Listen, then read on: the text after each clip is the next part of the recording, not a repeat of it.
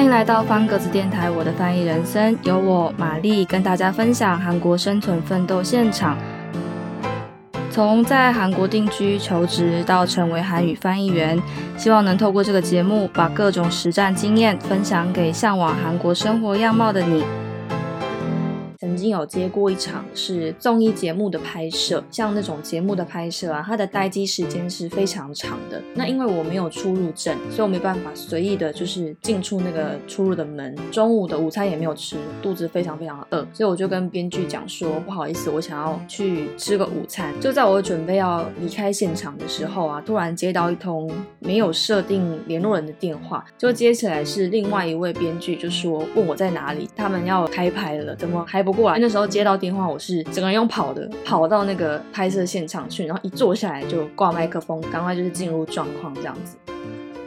各位听众朋友，大家好，我是玛丽。大众对于口译员的印象，应该是妮可基曼主演的电影《双面翻译》，又或是二零一六年的陆剧《亲爱的翻译官》里面演的，身处玻璃房间里，在最短的时间内做出翻译，这种专业又高度成就的形象。但是口译员真正的工作过程，其实不像大家想象的这么光鲜亮丽，反而是充满各种惊险与挑战。那种压力山大的情况，真的不知道死了多少的脑细胞。今天就来跟大家透露，口译员心中最害怕发生，以及真的发生过的噩梦有哪些。对口译员来说，吸收一种语言之后进行消化，再用另外一种语言表达出来，最需要的其实是时间。足够的时间对口译员来说是很重要的，包含事前的资料准备，还有当天的翻译时间。我们就以同步口译为例好了。一般来说，正规的国际会议是一场活动，至少需要配备两名的译者，因为同步口译是非常高强度的脑力劳动，工作时间不能够超过一定的时限。如果说像刚刚讲的，在两位译者轮番上阵的情况下，通常一个人负责十五到二十分钟的口译。时间一到就会换人，也会以讲者为单位来进行分担。比方说，一个人负责翻一位讲者，但是我自己就曾经做过独自一个人翻两小时的案子，翻到后半段真的会开始怀疑人生。其实我自己也发生过一些跟时间有关的惊吓事件，比方说我在去年年底曾经有接过一场是综艺节目的拍摄。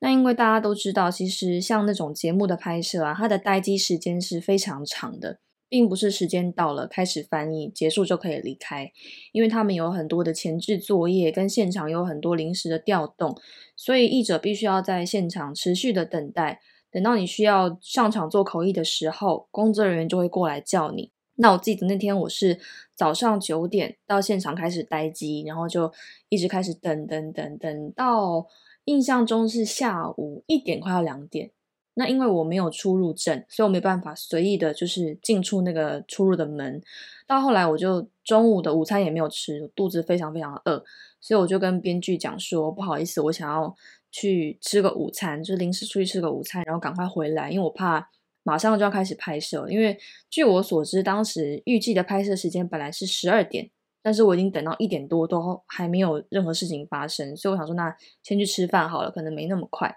就在我准备要离开现场的时候啊，突然接到一通没有设定联络人的电话，就接起来是另外一位编剧，就说问我在哪里，怎么还不过来？因为他们要开拍了，大家都在等我。然后我就非常非常的惊恐，因为其实拍摄现场大家都是手忙脚乱的，大家可能以为说，哎，我已经在那里了，但其实我还在另外一个等待室里面在等人来叫我。所以说，那个其实也不是说特定是。归咎于谁的错？只是就是现场手忙脚乱，所以还是必须要持续的去确认说，到底什么时候开拍，大概还要等多久？那像那样的情况，真的就是没有办法，你只能在现场一直等，一直等。那等到真的需要轮到你上场的时候，赶快冲过去。所以那时候接到电话，我是整个人用跑的。记记得我是从六楼赶快搭电梯到二楼，然后跑到那个拍摄现场去，然后一坐下来就赶快挂麦克风、拿拿麦克风什么的，赶快就是进入状况这样子。所以一定要确保自己可以在对的时间出现在现场，然后不要影响到整个拍摄的程序，或者是刚刚讲的不要影响到整个活动的进行是最重要的。还有另外一个译者们最害怕的事情，就是如果说现场的环境不佳。硬体也好，或者是环整体的大环境也好，那个是会影响到译者本身的口译的结果的，会严重影响到翻译的结果顺不顺畅。我自己也曾经发生过现场的突发状况，导致没有办法顺利翻译的事件，在这边可以跟大家稍微分享两个我的亲身经验。那个就是没办法取决于自己的状态，真的是要一切交给老天爷的现场。比方说，我曾经做过一场是接力口译。什么是接力口译呢？你可以想象成就是 A 接给 B，B 再接给 C 的这样的状态。就是比方说，现场的这个讲者，他可能是在讲英文。但是因为我是中韩译者嘛，所以我就需要另外一位译者来帮我把这个英文翻成韩文，我再把韩文翻成中文，这样子的一个作业的流程。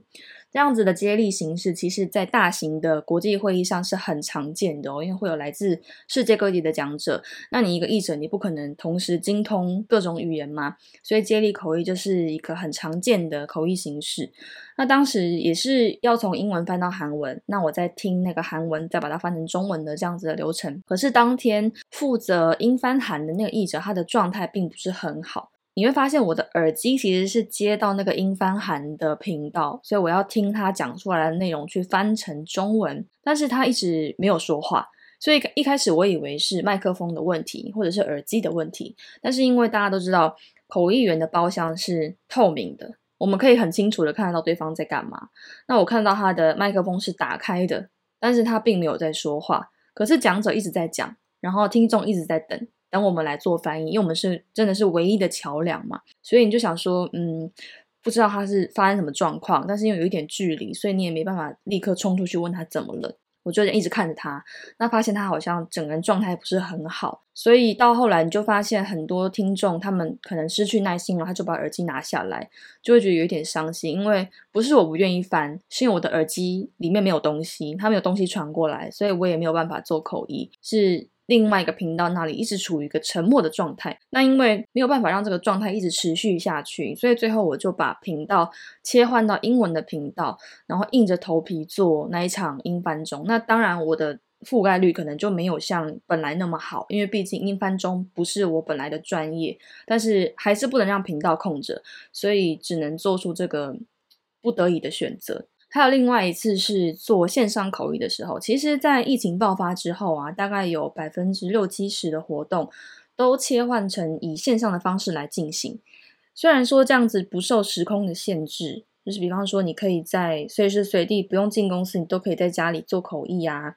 那也不受时间的影响，因为在家里的关系，所以你在晚上你也可以做口译，早上你也可以做口译，凌晨也可以做口译，它是好处没有错，但是它有一个小小的缺点就是。很重视你的网络顺不顺，有时候你网络一不顺，一个闪神，你可能就一句话就没有听到，那你就不知道他他们到底在说什么。或者是我曾经遇到来宾突然消失在会议室里面，就是他讲的很顺，讲一讲讲到一半，你就发现那个荧幕突然黑掉，然后那个人就不见了。然后那个时候我就想说，不知道该怎么办，因为完全没有，那时候是第一次遇到这样的情况。我明明是口译，但是在那个情况之下，我还要硬着头皮，好像有一点要主持的感觉，就到叫大家冷静，不要紧张，说他马上就回来了，然后赶快去联络窗口去问说那个讲者人到底去哪了。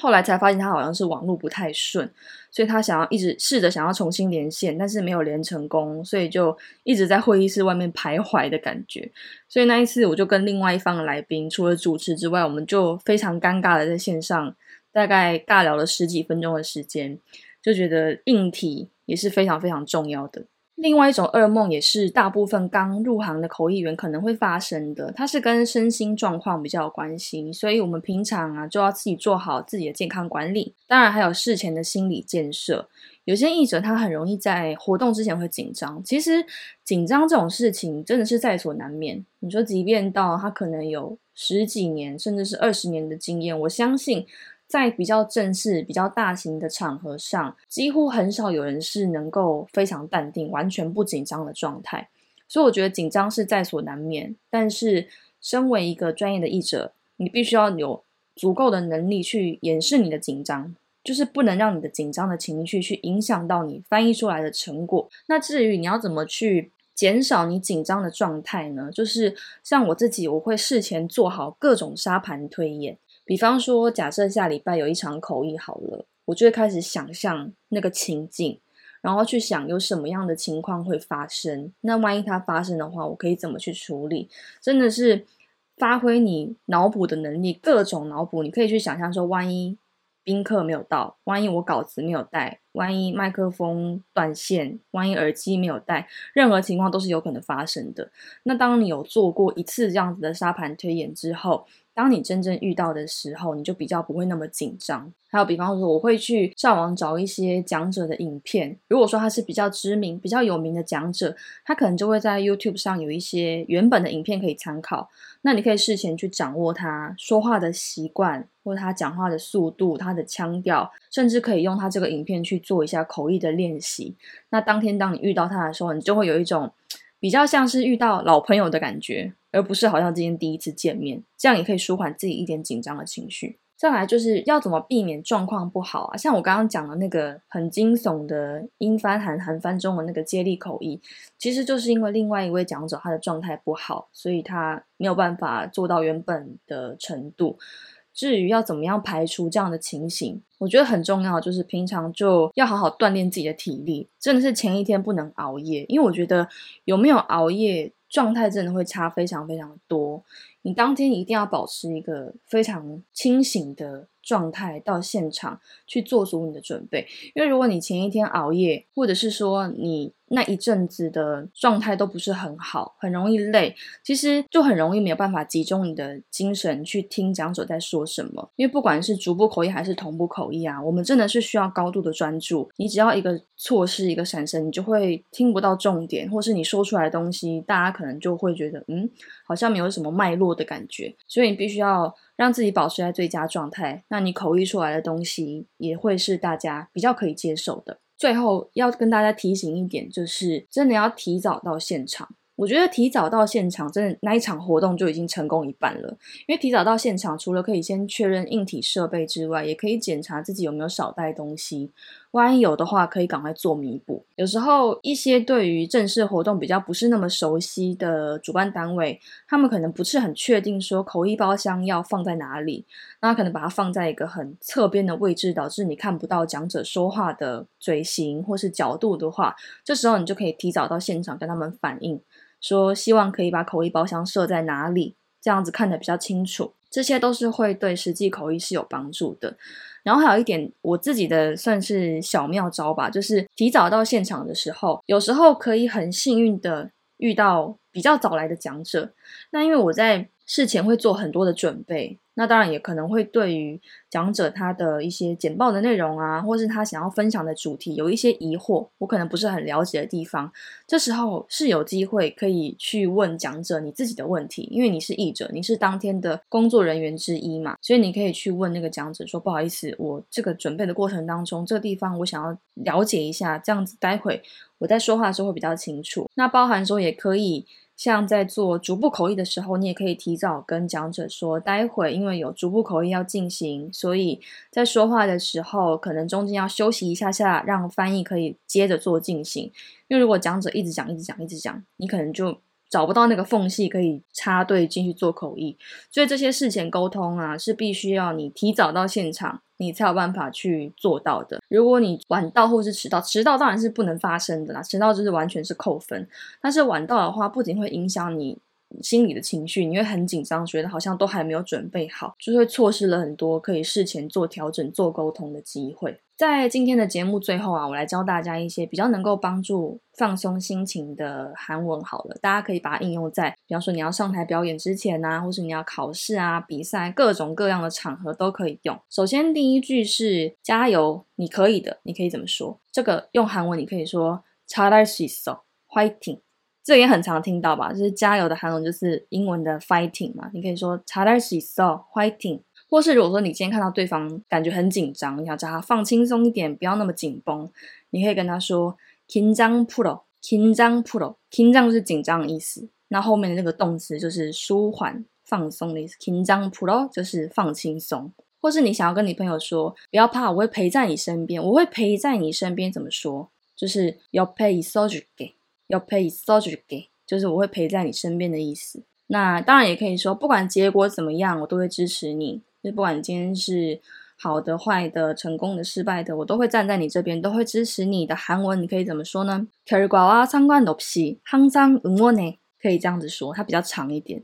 那这些句子啊，因为韩文里面有敬语嘛，可是我今天这一集录的时候，把它设计成是一个伴侣的形式，你可以用来为你的好朋友加油。如果说你要把这些句子拿来用在，比方说年纪比你长的人身上，记得把它代换成敬语的模式哦。 好，那我们今天就先聊到这边。我是玛丽，我会持续分享在韩国的生活趣事，还有成为韩语翻译员的磨练之路。如果你们有想要知道的事情，也欢迎留言给我，我会在节目中回答。谢谢大家的收听。本集节目是由方格子、我的翻译人生共同制作。如果你喜欢我的节目，欢迎追踪、订阅、分享给你的亲友。想知道更多关于翻译工作与韩国生活，欢迎上方格子网站搜寻我正在连载的专题《我的翻译人生》。这里的人生是韩国补品的人生，描写在韩国生活的在地观察记录。也欢迎大家多多关注。